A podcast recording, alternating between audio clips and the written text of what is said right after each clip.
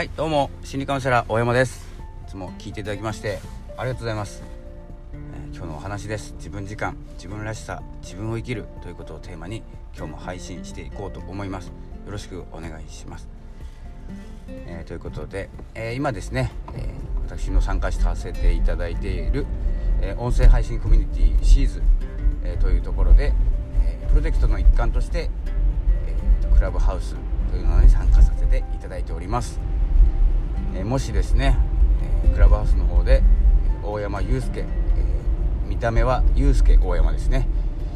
これをどうするか迷ってるところです、え見かけたらお声をかけていただければと思います。フォローですね。で100%フォローできないかもしれないんですけど、えフォローに伺います、えー、ということでえっ、ー、とですねまあこのクラブハウスについてお話ししますか少し。えっ、ー、とクローズな状態。がですねクローズな状態っていうのは、えーと、招待していただいて次はですね2人の方を招待できます。でこれはですね電話番号を交換していれば誰でも招待できます。でその2人はまた2人に招待できるということで広がっていくんですけれども今ですね、え少しですね招待枠っていうのは増やしていっているようです、まあ、広がりを求めているのか、えここで一気に加速したいのかわからないんですけれども、えー、どんどん入ってきています。でですね最初は、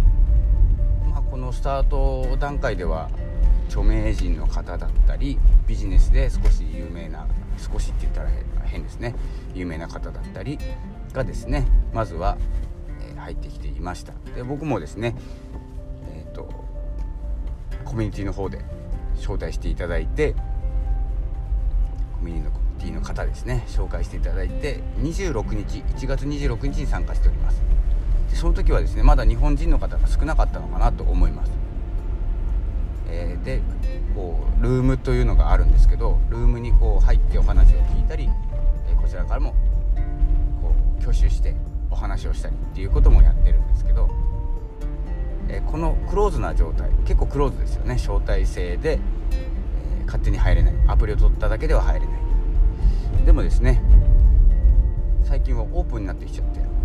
え僕のですね知り合いも何人か、えープライベートの方でお付き合いがある人がですねフォローしていただいていていてびっくりしましたっていう話をしたりしてます。なのでここからどんどん部屋が増えていって、楽しくなっていくんじゃないかなと思います、え私はですねシーズとして参加しておりますので、え少し行動を控えながら様子を見ながら、えまあ、ローカルかもしれないんですけどもルールがたくさんあるようですので、えそのルールをですね守りながら、まあ、ルール守るの得意なんで